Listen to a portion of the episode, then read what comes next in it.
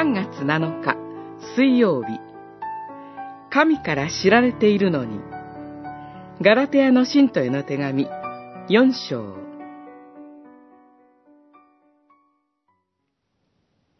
しかし今は神を知っている。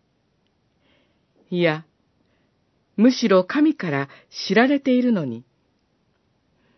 なぜあの無力で頼りにならない支配する書類のもとに逆戻りし、もう一度改めて奴隷として使えようとしているのですか。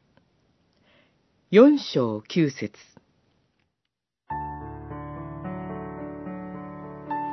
かつての私たちは神々の奴隷でした。高度な科学文明の時代ですが、世を支配する書類に縛られ、世間体や占いやしきたりに縛られ、時にはビクビクするような生活をしていました。しかし、今は神を知っています。それなのに逆戻りする誘惑があります。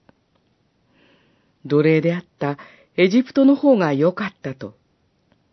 かつて神の民は不平を言い始めたことがあります。神の子の自由に生きることをしたい求めなかった歴史はよそごとではありません。自由の子として生きるために何よりも覚えたいのです。私たちが神を知っている以上に神から知られているということを。巫女の誕生は私たちの歴史をかつてと今に分けるためでした。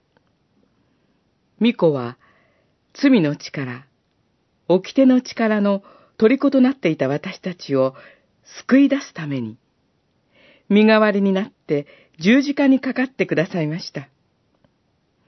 私たちが求めるよりも先に、神が私たちを愛しておられたのです。天地創造の前に、キリストにおいて神に選ばれていたのです。この神を愛する人は、神に知られている人です。